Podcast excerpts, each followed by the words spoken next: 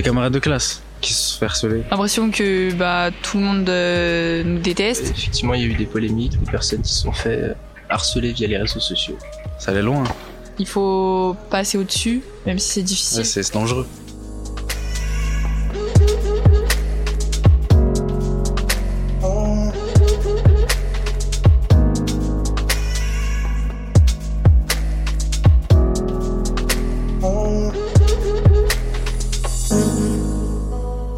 Sexting, trolling, revenge porn, dick pic, happy slapping. Avec les réseaux sociaux, de nouvelles formes de violence sont apparues. Différentes, protéiformes, insidieuses, mais s'appuyant sur les mêmes mécanismes d'intimidation que les anciennes. Dans ce premier épisode d'Amphi 25, on va investir la sphère du numérique. Quelles sont ces cyberviolences? Quelles formes prennent-elles? Et comment réagir lorsqu'elles nous arrivent? Une étudiante, une chercheuse et une chargée de mission du défenseur des droits nous aident à décrypter ces phénomènes. Axel, c'est ainsi que nous l'appellerons, car elle souhaite rester anonyme. Elle a passé sa scolarité dans un lycée marocain, et c'est là-bas qu'elle a été victime de cyberharcèlement. C'était en lien avec sa vie privée et son orientation sexuelle. Une simple story partagée sur Instagram. Une publication à vocation militante qui a suffi pour déclencher le harcèlement en ligne dont elle a fait l'objet. Aujourd'hui étudiante à Lyon, Axel est revenue pour nous sur la violence numérique qu'elle a subie.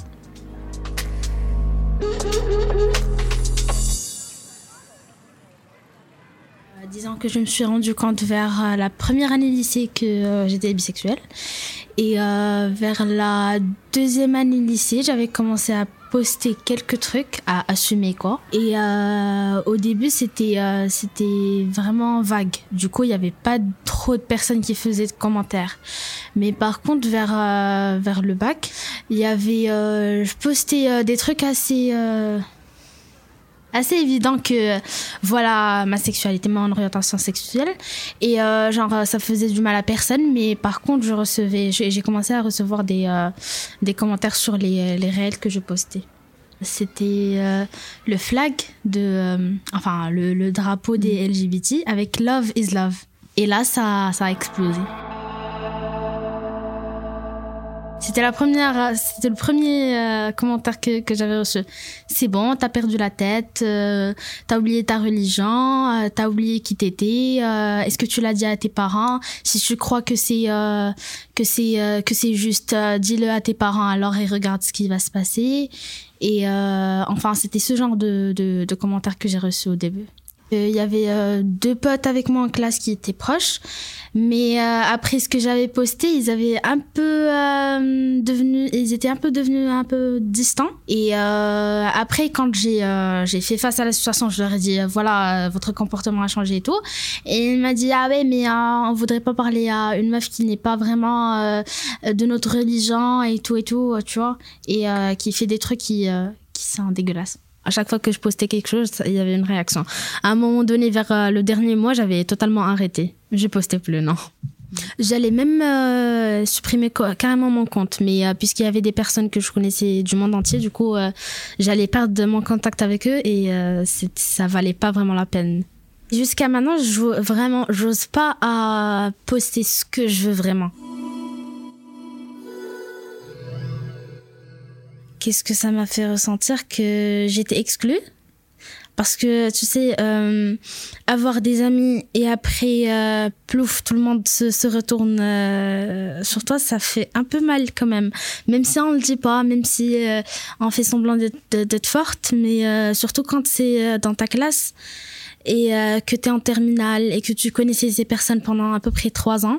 Et euh, du coup, elles se retournent contre toi et elles commencent à, à imposer leurs idées à d'autres personnes aussi qui étaient avec toi. Moi, j'a- j'acceptais pas de changer mon point de vue juste à cause de ça. Mais euh, c'était quand même difficile à endurer. Les, les deux personnes que je t'avais dit, ils ont vraiment réagi d'une manière sauvage.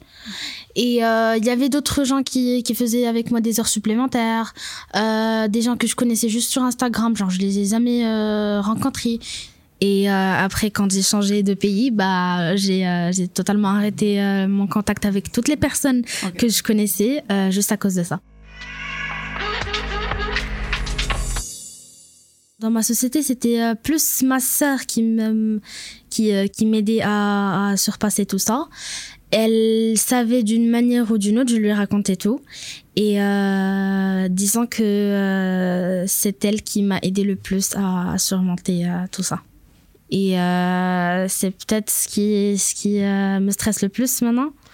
C'est au cas où, tu vois, j'ai une petite amie, est-ce que je pourrais être libre de le montrer au monde que oui, je suis avec elle? Et voilà. Parce qu'en France, c'est plus facile. Mais euh, d'autres pays, euh, non, pas du tout.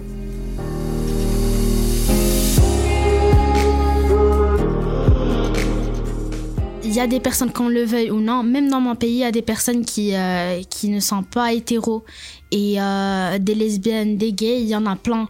Mais du coup, euh, les gens, ils n'osent pas le dire. Et on n'ose pas vraiment le dire en vie réelle, mais peut-être que les réseaux sociaux, ça nous cache un peu.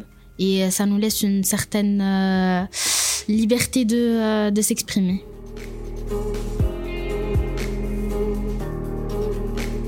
Comme dit Axel, la liberté de s'exprimer est primordiale pour les populations discriminées. Pourtant, le cyberharcèlement silencie ces méthodes d'expression. Axel n'a pas pu porter plainte car au Maroc, l'homosexualité est illégale et punissable de 6 mois à 3 ans d'emprisonnement. Avec ce témoignage, j'ai voulu mettre en lumière un autre type de cyberharcèlement. Celui qu'on n'imagine pas forcément en premier, moins spectaculaire, celui qui touche aussi plus de monde, celui qui est juste un moyen, qui utilise le numérique pour affecter le réel. Mais il existe plein de formes de cyberviolence. Bah, sur internet, des fois, euh, il y a des, comportements qui sont. euh, des gens qui commencent à se moquer de personnes, et comme c'est sur internet, euh, les gens se rendent pas compte. Il y a de plus en plus de personnes qui, du coup, suivent le mouvement, et au final, euh, l'individu euh, qui, est, ciblé par les attaques finit par, par, bah, par être harcelé, alors que personne ne se rend compte du harcèlement, puisque c'est sur internet. Et du coup, ça peut passer par des insultes ou même, par exemple, sur Instagram, on a des photos et tout. Ça peut être genre des commentaires euh, méchants sur les photos ou euh, des actions comme ça sur les réseaux. Et ouais, c'est c'est nul que ce soit si facilement faisable en fait, parce que ça peut vraiment euh, bah, détruire des vies. Pour moi, je trouve que c'est encore pire que le harcèlement de base parce que enfin, tout le monde peut le faire, que ce soit des gens qu'on connaît ou des gens qu'on connaît pas. Et même si on dit qu'on peut éteindre notre téléphone et qu'il n'y a plus rien, euh, la plupart du temps, ça, va, ça peut aller beaucoup, beaucoup plus loin. Tu pourrais bloquer sur un réseau qu'on on irait t'harceler sur un autre quoi. Surtout, euh, bah, surtout sur Twitter. Je sais qu'il y en a qui vont vraiment, vraiment loin. Par exemple, ils vont chercher les adresses, euh, contacter des gens de leur famille et tout. Et ça, ça fait grave peur, vraiment. euh. Du coup, je me dis que en fait, là, c'est encore pire parce que ça veut dire que même des détraqués, des gens qu'on de dehors, en fait, ils peuvent bah, tout apprendre sur nous et nous, bah, nous atteindre même dans la vraie vie, en fait, du coup. Bah, en fait, à un moment, je m'affichais beaucoup sur les réseaux. Et du coup, bah, on me critiquait, euh, bah, surtout, enfin, sur mon physique. En gros, on m'a fait circuler des, des fausses rumeurs et euh, on a créé un faux compte OnlyFans euh, sur moi. du coup, voilà.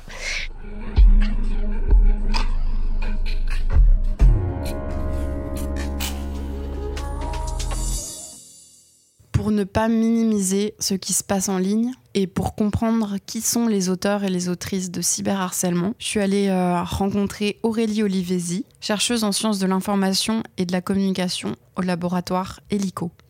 Aurélie travaille sur le genre et sur les médias. Alors pour commencer, je lui ai demandé de nous définir les cyberviolences.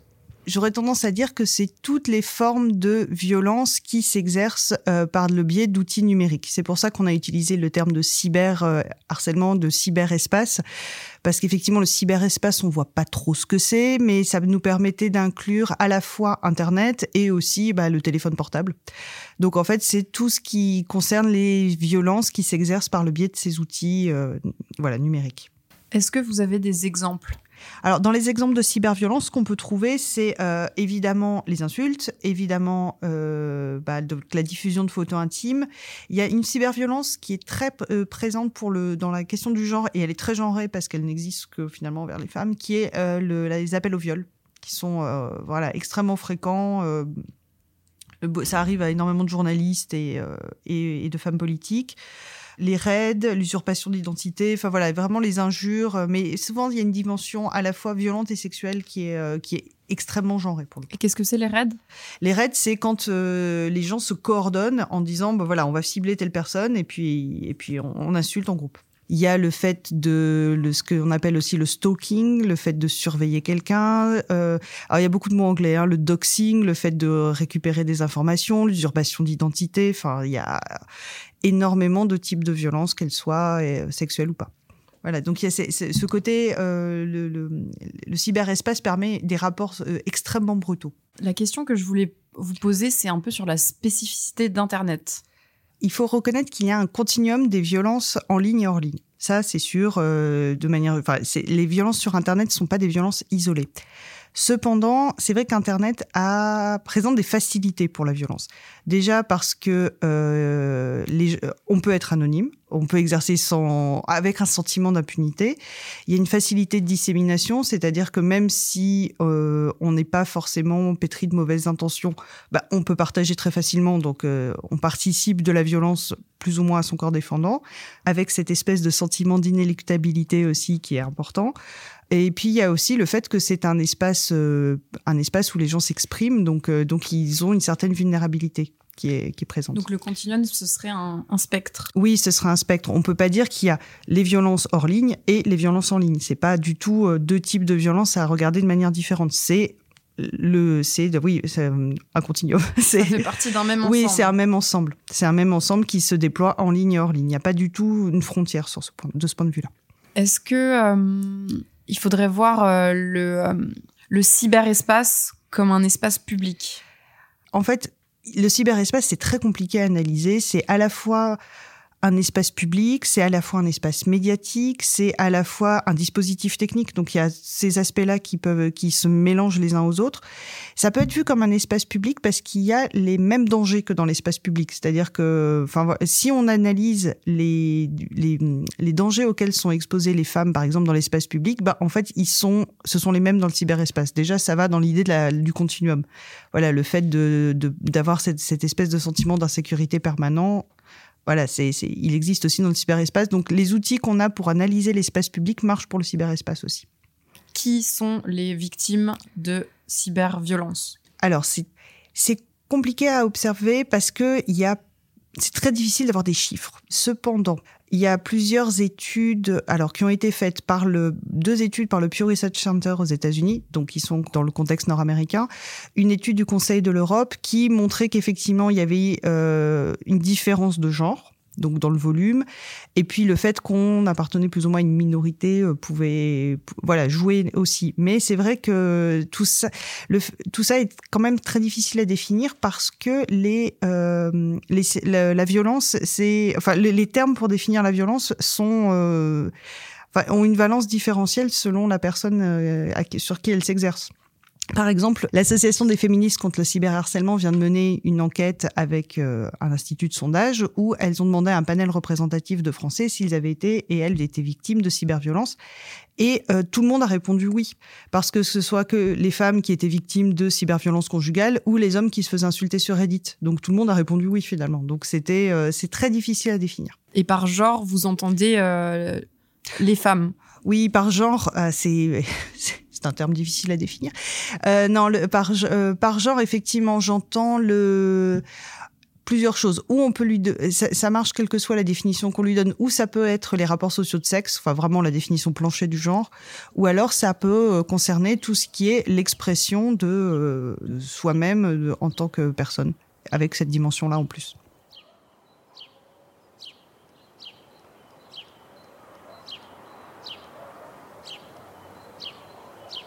Et euh, quels sont euh, les effets de ces cyberviolences sur les victimes?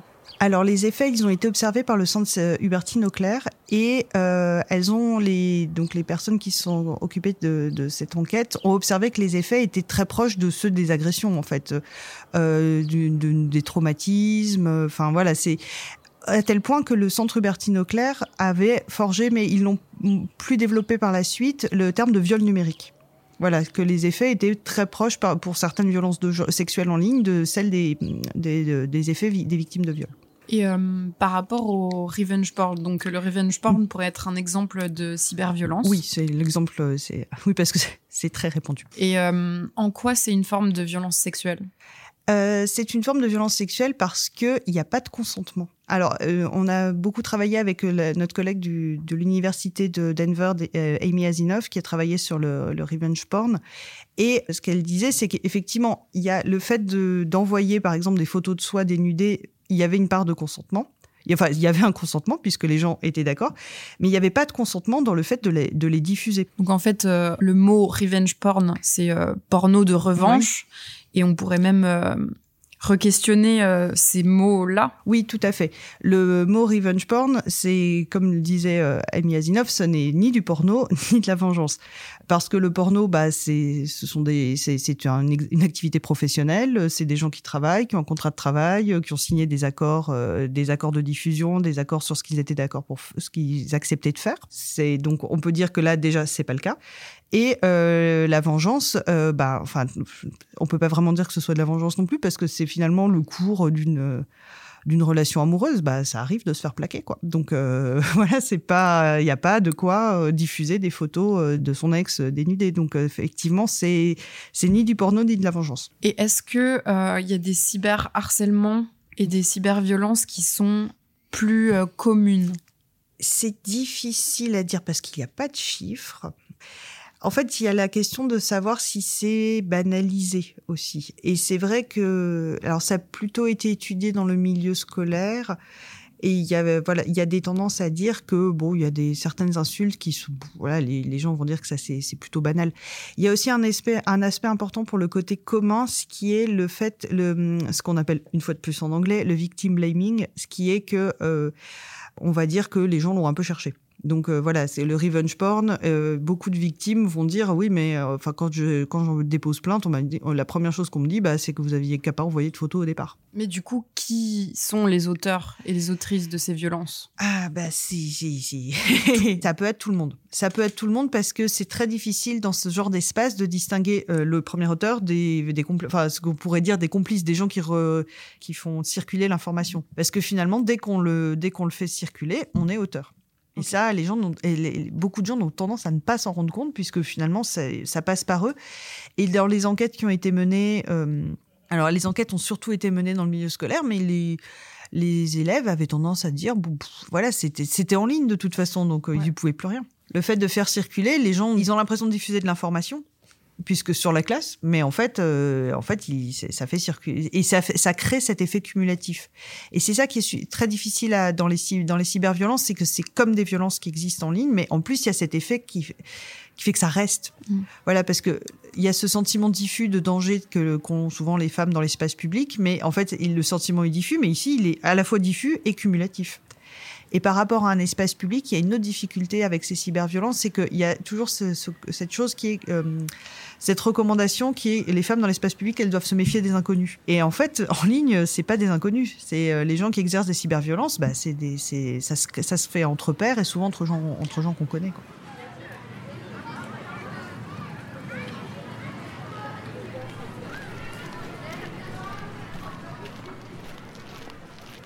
Est-ce que euh, ça vous parle le terme euh, revenge porn? Oui, euh, en fait, c'est quand, euh, par exemple, pour se venger de quelqu'un euh, qui, qu'on- qui avait un comportement qui nous a déplu, on poste euh, en ligne des photos ou des vidéos d'elle nues, euh, que ce soit des vraies photos ou des photos montées, par exemple.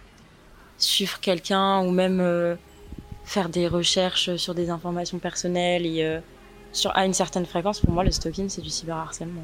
Surtout dans la rue, si tu te fais suivre euh, ou si on te prend en photo, euh, souvent les influenceurs ou les gens qui sont un peu connus euh, et les gens qui les prennent en photo dans la rue sans leur demander un peu leur consentement, qu'ils le font un peu en catimini. euh, c'est pas vraiment une forme de harcèlement, mais c'est quand même pas très correct, quoi. C'est des gens qui sont quand même humains, qui sont quand même envie de se balader dans la rue tranquillement et euh, quand t'es pris en photo par plusieurs personnes sans le savoir, c'est pas très sympa quoi.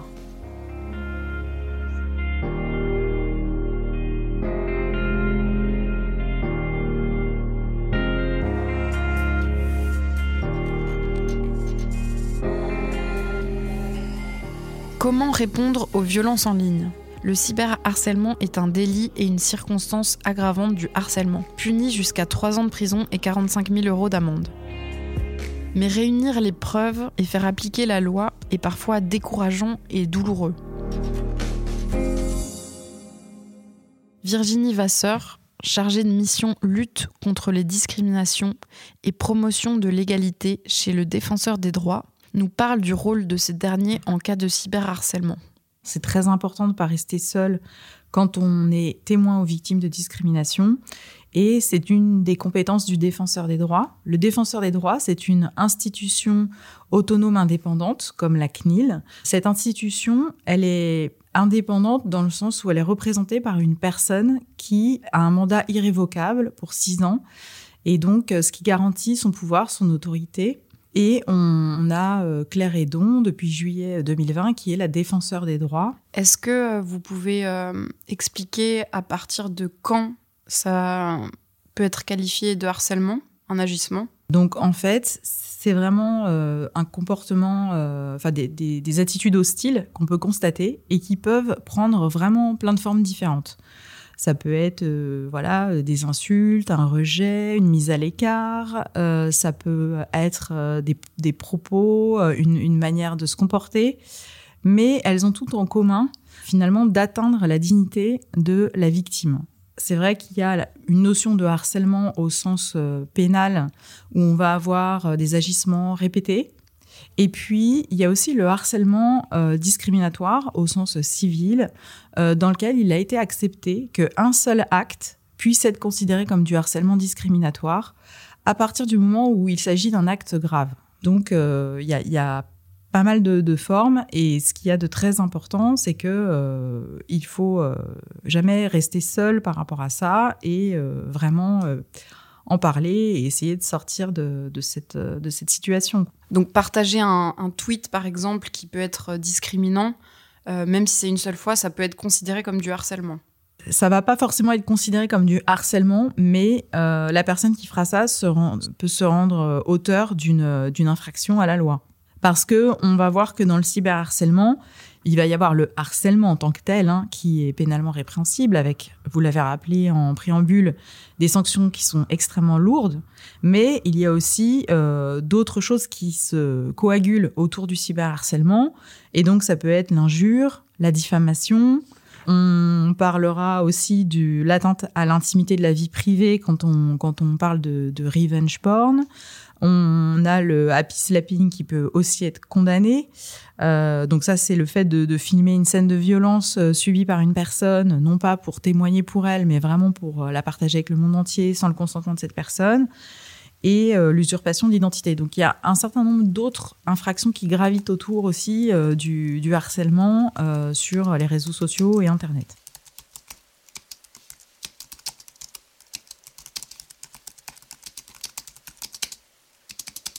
Au cas où euh, la personne veuille mener l'affaire en justice, le défenseur des droits peut soutenir l'affaire. Exactement. C'est au niveau du coup du siège. C'est pas du tout les mêmes délais hein, que le règlement amiable au niveau local. Et le dernier point sur lequel on peut intervenir, euh, si un étudiant, une étudiante a un refus euh, de plainte par rapport du cyberharcèlement parce que c'est méconnu, cette étudiante étudiant peut faire appel au défenseur des droits qui en fait tout de suite euh, contacte les personnes qui sont au-dessus euh, dans ce commissariat pour que cette plainte soit prise en charge. Dans le cas de notre témointe, euh, c'était des messages répétés en réponse à ses stories par rapport à son orientation sexuelle. Il y avait des tu me dégoûtes, ce genre de, de messages. Et c'était des personnes qu'elle connaissait. Donc ça rentre dans le cadre d'un cyberharcèlement. Bah, les personnes, euh, effectivement, si elles ont euh, conscience, enfin qu'elles sont, euh, font ça pour incriminer la personne, que cette personne, dans son quotidien, du coup, et ça ne m'étonnerait pas, ça dégrade son ambiance en fait de vie, son environnement, et que bah, elle se sent attaquée, agressée par ce type de choses, et que c'est fait de manière répétitive, évidemment et peu importe que les personnes se cachent euh, derrière un pseudo, puisque une plainte peut être portée contre X et que euh, les réseaux sociaux et Internet ont l'obligation de fournir des données qui permettent de retrouver les personnes qui euh, seraient auteurs ou autrices de ce type de, faits. Et quand ce sont des personnes qui, en plus, sont connues, il y a vraiment bah, des choses à faire. Nous, c'est ce qu'on essaie de prôner aux défenseurs des droits, euh, dès lors que c'est ce que souhaite la victime, pour euh, faire avancer les choses euh, de manière, euh, encore une fois, amiable, faire comprendre, former, euh, expliquer que euh, c'est pas normal, qu'il faut pas faire ça, que c'est condamnable. Et puis, ben, ma foi, euh, si ça fonctionne pas et que c'est la volonté de la victime, évidemment, de l'accompagner en justice contre ces personnes.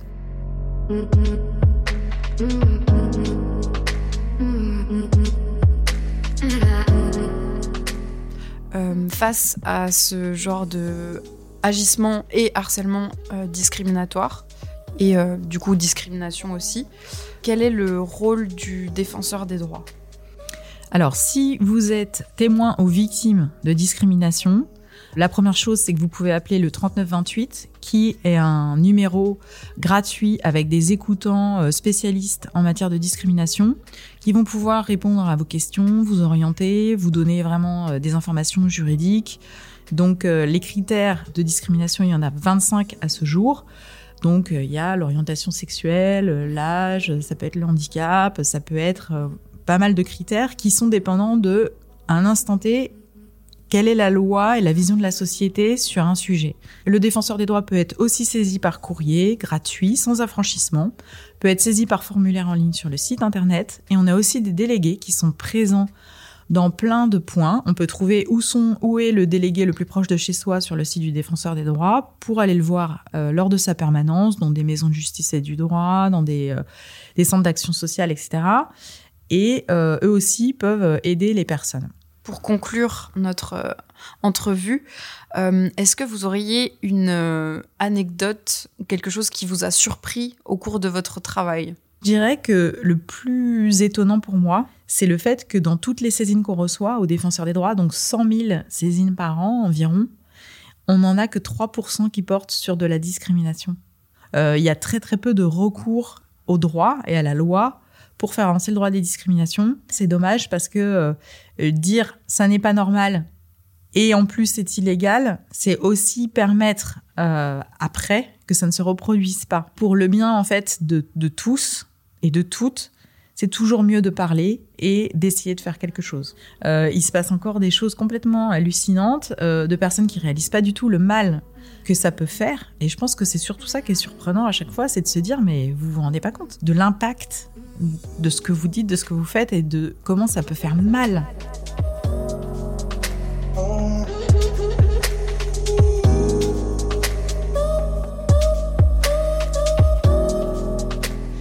Il y a peu de saisines par rapport aux cyberviolences. Ce n'est pas pour autant qu'elles n'existent pas. Au contraire, on a constaté que le cyberharcèlement prend des formes multiples. Il peut être biphobe, comme on a vu avec Axel, mais aussi sexiste, d'après Aurélie, raciste ou discriminant, comme nous l'a indiqué Virginie. Le cyberharcèlement est un outil de silenciation. Comme dans l'espace public, les femmes et les minorités se retrouvent exclues. Si vous étudiez à l'université Lyon 1, vous pouvez saisir le dispositif d'écoute et d'accompagnement des témoins et victimes de violences, harcèlement et discrimination en vous rendant sur le site signalement.univ-lyon1.fr. Retrouvez Amphi25 tous les 15 jours à partir du 4 avril sur vos plateformes de podcast préférées. Ce podcast a été conçu par la mission Égalité-Diversité de l'Université Lyon 1.